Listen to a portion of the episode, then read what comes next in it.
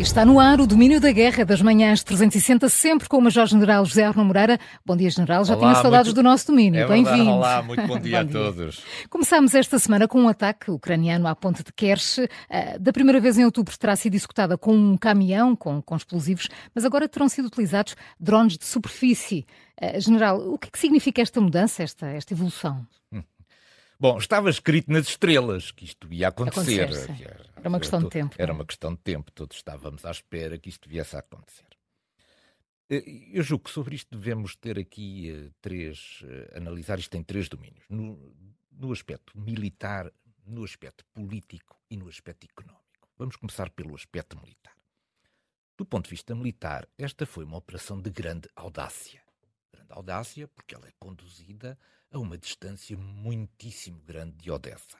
Digamos, é o ponto de acesso ao Mar Negro por parte da Ucrânia.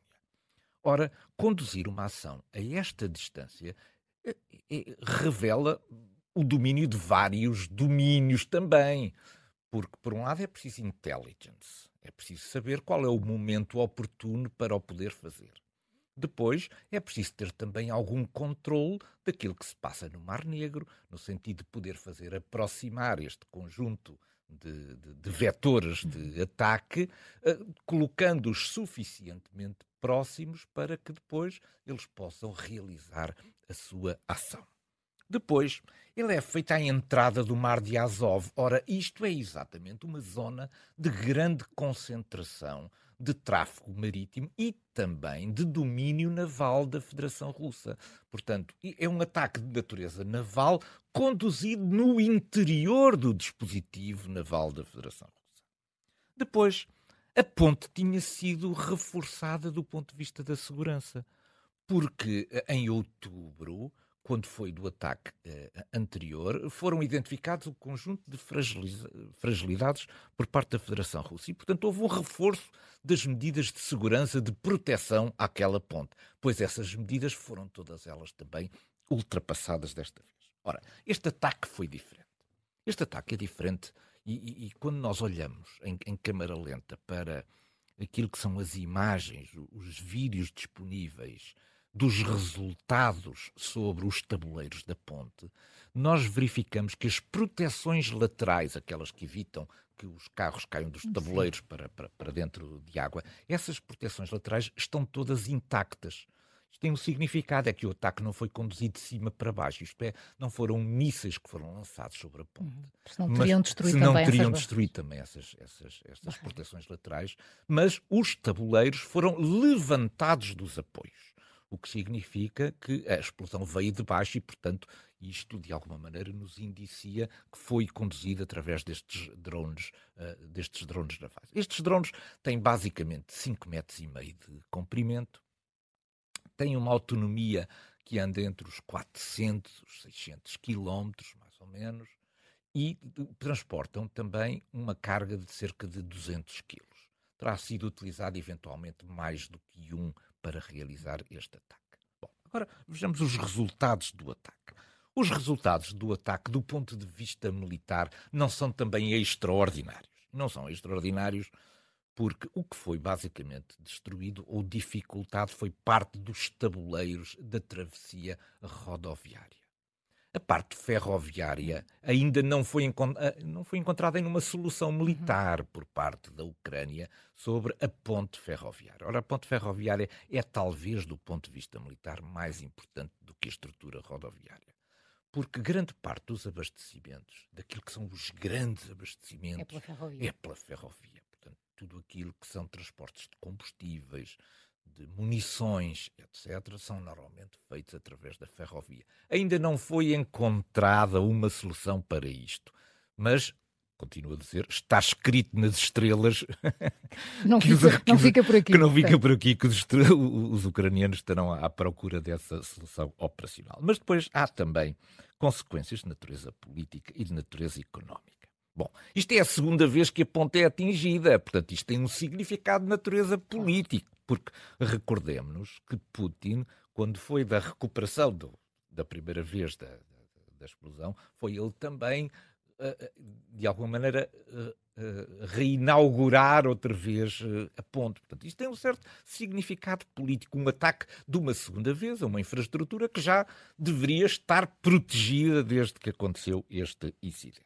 Depois, esta é uma tarefa que é certamente difícil, porque a ponte é muito longa e, portanto, proteger uma ponte dessa dimensão é certamente também uma tarefa muito difícil.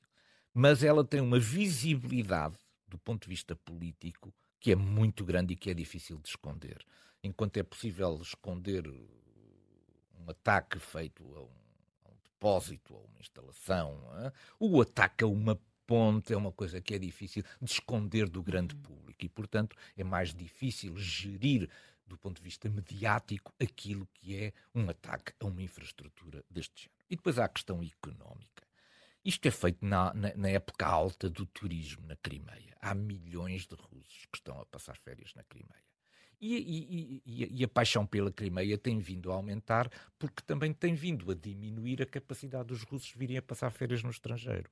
Portanto, a Crimeia tornou-se o grande ponto de atração para passar as férias. E há milhões de russos na Crimeia. Ora, a Crimeia depende também, do ponto de vista da sua gestão económica, deste turismo nesta fase. Uhum. Portanto, tem um turismo também que é muito sazonal. Ora, um ataque... E depois disto uma pessoa já pensa Depois disto várias já vezes a pensar várias vezes a Crimeia é realmente um destino, um destino turístico de, de, de, eleição e seguro. E, portanto, isto terá também, certamente, um grande impacto económico sobre aquilo que, é, que são os proveitos económicos que se podem gerar a partir da Crimeia. Portanto, e em resumo, do ponto de vista político e económico, o efeito foi muito grande. Do ponto de vista militar, foi um bocadinho menos interessante. Mas é como eu digo, isto está escrito nas estrelas, mais tarde ou mais cedo. Vamos voltar a falar sobre isto. Vamos voltar a falar sobre este assunto. Entretanto, General, a Federação Russa vai anunciar que não iria renovar o acordo de cereais no próprio dia em que a ponte de, de Kerch foi, foi danificada. Esta é uma decisão pensada, amadurecida ou é uma retaliação contra o ataque à ponte? E mais, o que é que pode vir agora a acontecer uh, perante as exigências de Putin para regressar ao acordo? É, este, este, este assunto tem muitas pontas e o que eu vou aqui procurar Estava morto fazer, o acordo. Estava, estava morto. Já. Vamos, vamos procurar ligar essas pontas, uhum. porque esta história começa muito antes disto. Esta história começa com a cimeira uh, Rússia-África. Começa com a primeira cimeira. A primeira cimeira foi em 2019 quando lemos, tive o trabalho de ir ler os resultados da cimeira, os resultados da primeira cimeira. Enfim, é um conjunto de declarações, basicamente, de, de, grande amizade, de grande solidariedade, de grandes oportunidades que se abrem, etc. Mas depois, quando nós esprememos aquilo para o ponto de vista concreto, há pouca coisa. Ora, estava a aproximar-se a segunda cimeira, portanto, que é agora no final de julho. E o que é que a Rússia tinha para oferecer? Do ponto de vista económico, não tem nada para oferecer, porque a, a, a, Rússia tem um problema económico por causa das sanções e por causa daquilo que são os custos elevadíssimos da guerra. Do ponto de vista de equipamento militar, também não tem nada para oferecer. Não tem nada para oferecer porque precisa tomar à Rússia poder recuperar algum do equipamento militar que forneceu aos países eh, africanos. Ou seja, começa a reduzir-se também o leque daquilo que eram as possibilidades de tornar esta cimeira um sucesso. Mas havia aqui uma grande oportunidade. É se, entretanto, fosse possível retirar a Ucrânia da equação dos cereais e, portanto, esta cimeira ser feita num ambiente em que a Ucrânia aparece como o salvador da África do ponto de vista dos cereais. Ora, é isto que me parece que faz sentido nesta, nesta gestão do tempo do acordo dos cereais para ele ir sendo diminuído progressivamente no tempo para ele para coincidir com a cimeira, exatamente com a cimeira entre a, a Rússia e a, e, a, e a, África. Ora, vejamos agora o que é que a, a Rússia pretende. A Rússia pretende chegar a esta cimeira como sendo a dona dos cereais e a dona das soluções dos cereais para a África. E para isso tinha que retirar a Ucrânia da, equação. A, a Ucrânia já tinha feito um périplo diplomático até muito interessante em alguns países de África, mostrando a sua disponibilidade e mostrando-se como o celeiro que podia resolver os problemas de África. Ora, esta incursão ucraniana em territórios que, uh, que a Federação Russa considera como exclusivamente seus, não caiu bem em Moscou. E, portanto, era também necessário retirar a Ucrânia da equação dos cereais. Ora, ao, ao, ao deixar cair o acordo, ela produz duas coisas. Por um lado, impede o acesso da Ucrânia ao mercado mundial dos cereais. Mas faz uma outra coisa é que ela aumenta imediatamente os preços dos cereais. Ora, sendo ela, estando ela disponível para continuar a sua exportação, ela vê também aumentados os, os seus próprios, os próprios ganhos, ganhos com os próprios ganhos com este aumento. Portanto, esta é uma jogada que é muito pensada, muito amadurecida, que tem muitos meses. Isto não é questão da ponte de, de Kersh que faz de repente atuar esta, esta solução. Mas ainda mais longe para ver como estas coisas estão pensadas. É que ela interrompendo o fluxo dos navios, já não há o risco de, ao bombardear as infraestruturas portuárias, atingir os navios civis. E, portanto, ela aproveita esta pausa em que não há navios civis a chegar a Odessa e aos outros portos que, que, que, são utilizados para a exportação dos cereais para destruir os portos e todas as suas infraestruturas portuárias. Que é o que tem feito. Que é o que tem feito. Portanto, nós temos aqui uma manobra, que é uma manobra maquiavélica, não é? É uma manobra maquiavélica, que é destruir toda a infraestrutura portuária para se eventualmente verificar que, do ponto de vista diplomático, a sua posição é insustentável de não voltar ao uhum. acordo. Se voltar ao acordo, já a Ucrânia não tem portos disponíveis para entrar no mercado de cereais. Isto é maquiavélico, não é? é incrível, Isto é maquiavélico, é incrível. Mas esta é a forma como eu vejo de uma forma integrada uhum. esta sucessão muito diversificada de acontecimentos e parece-me a mim que, portanto, esta é a verdadeira intenção. Houve duas, duas questões que ficaram, que ficaram por resolver. Elas são do, do ponto de vista diplomático. Há aqui uma ofensa ao secretário-geral das Nações Unidas. O secretário-geral das Nações Unidas merecia maior consideração por parte da Federação Russa porque ele é também um dos elementos que levou a que este acordo fosse assinado, patrocinado pelas Nações Unidas. Portanto, leva um carimbo internacional de que se trata de uma operação que as Nações Unidas apoiam. Pois, apesar da sua carta para Moscovo, eh, eh, António Guterres não foi bem tratado pela Federação Russa. Isto é um sinal político de que a Federação Russa não está interessada em ouvir lições de moral por parte das Nações Unidas. E depois há, uma outro, há um outro sinal que terá desenvolvimento agora em agosto, que é um sinal a Erdogan. Erdogan estava muito em bicos dos pés neste acordo. Ele tinha sido o homem que não apenas Exatamente, tinha sim. promovido o acordo, como tinha criado todas as condições de natureza logística e operacional para que o acordo pudesse ser levado a cabo. Ora, isto é um é, sinal de é, para o pôr no lugar? É, é, exatamente. Isto é um sinal de quem diz: atenção, a Rússia não precisa da Turquia para gerir os seus assuntos internacionais será com muito. E certamente voltaremos a ah, este sim. tema quando houver a reunião muito esperada entre Erdogan uh, e Vladimir Putin, que está anunciada para, para agosto. Entretanto, Prigogine, que tem andado muito desaparecido, foi notícia por duas vezes esta semana. A Intelligence do Reino Unido afirma que ele esteve a tomar um chá com Putin. perigoso este chá. Perigoso e pelo menos a, a, a, sua voz de Prigogine apareceu esta semana num vídeo dirigindo-se aos combatentes da Wagner. Parece general em grande forma, mas que regressa a este e o que é que podemos esperar da Wagner? É, Prigogine tem muitas vidas e parece que desta vez ainda, tem, ainda terá esta vida. O, o vídeo é de fraquíssima qualidade. Uhum enfim, nós que conhecemos bem a figura e a voz de Prigogine, enfim, como o vídeo é de fraquíssima qualidade, sim, pode ser que seja Prigogine e pode ser até que seja a sua voz. Mas vamos supor que sim, vamos admitir que era Prigogine que regressou outra vez aos palcos uh, mediáticos. Ele basicamente vem confirmar quatro ou cinco coisas que importa aqui realçar. Primeiro, vem confirmar que o destino da Wagner é, neste momento, a Bielorrússia. Isto é, ele vai instalar-se com a Wagner na Bielorrússia e vai uh, trazer o conjunto de combatentes que lhe for permitido para a Bielorrússia e formar aí um núcleo uh, operacional uh, interessante. Depois temos que ver que isto é preciso dar-lhe uma missão. Tem que lhe dar não, uma missão. Não basta instalar. Não basta instalar, tem que lhe dar uma missão. E essa missão, entretanto, Prigogine também já disse qual era. É transformar as Forças Armadas da Bielorrússia no segundo melhor exército do mundo. Ah, enfim. bom, bom, o nível de. O nível Agora de, li as é, haja paciência. É, nível, nível de ambição realmente não, não, não, não, não, não lhe falta.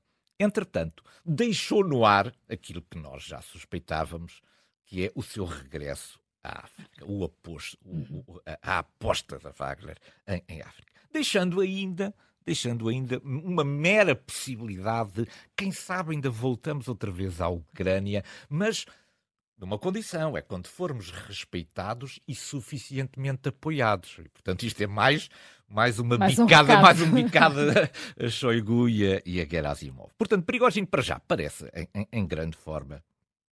Mas ficámos a saber também uma coisa interessante. É que, entretanto, esta semana, Uh, um dos elementos da Wagner veio trazer números que, uh, sobre os quais nós, enfim, tínhamos uma ideia, mas não tínhamos números muito precisos. Vem a dizer que a, a, a, a Wagner utilizou uh, em operações na Ucrânia 78 mil combatentes. Isto é um número muitíssimo grande.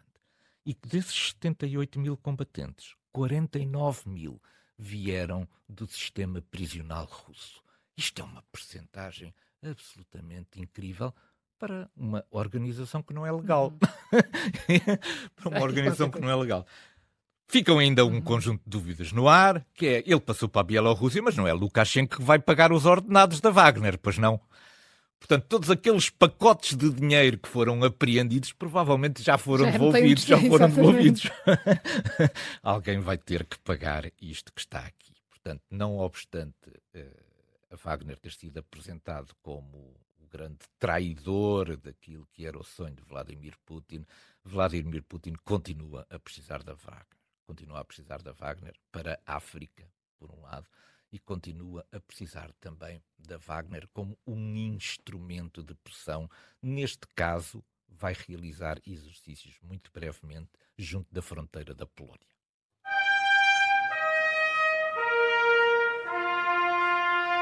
Uh, num esforço concertado para mostrar como a indústria russa da defesa está a responder positivamente aos desafios da, da, operação militar na Ucrânia, foi posto a circular um vídeo sobre as instalações da empresa Lancet, que fabrica drones suicidas. Um, General, parecem instalações enormes ou é a cortina de fumo é que é eu enorme? Já, eu já me estou a rir porque esta história realmente é hilariante.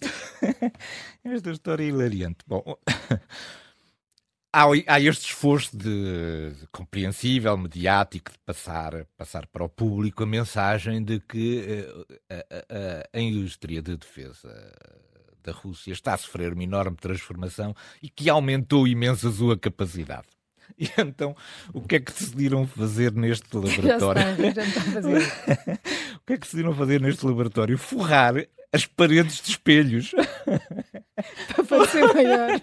Ou seja, quando se filma, parece, parecem infinitas as salas onde estão a ser produzidos, onde são a ser produzidos drones. Só que o que nós sabemos desta coisa dos espelhos é que as pessoas são as mesmas nos espelhos. E então tiveram cuidado de pôr estas máscaras cinzentas sobre a cabeça das pessoas para não, não se ver que são as mesmas. que são as mesmas. Portanto, há imensas pessoas a trabalhar ali, são as mesmas. Da mesma maneira, da mesma, da mesma função. maneira, da mesma função, a fazer as mesmas tarefas em salas imensas. Aquilo é uma indústria imensa. Agora vem aquele, aquele detalhe que, me, que, que realmente nos faz chorar de rir, que é para dar a impressão de que isto é realmente enorme puseram o gestor da empresa a andar de Segway para mostrar que aquilo é tão grande que ele nem consegue andar a pé por todas as instalações. E portanto tem que se deslocar de Segway nestas instalações fingidas com estes espelhos todos. Isto é realmente a tirar as lágrimas.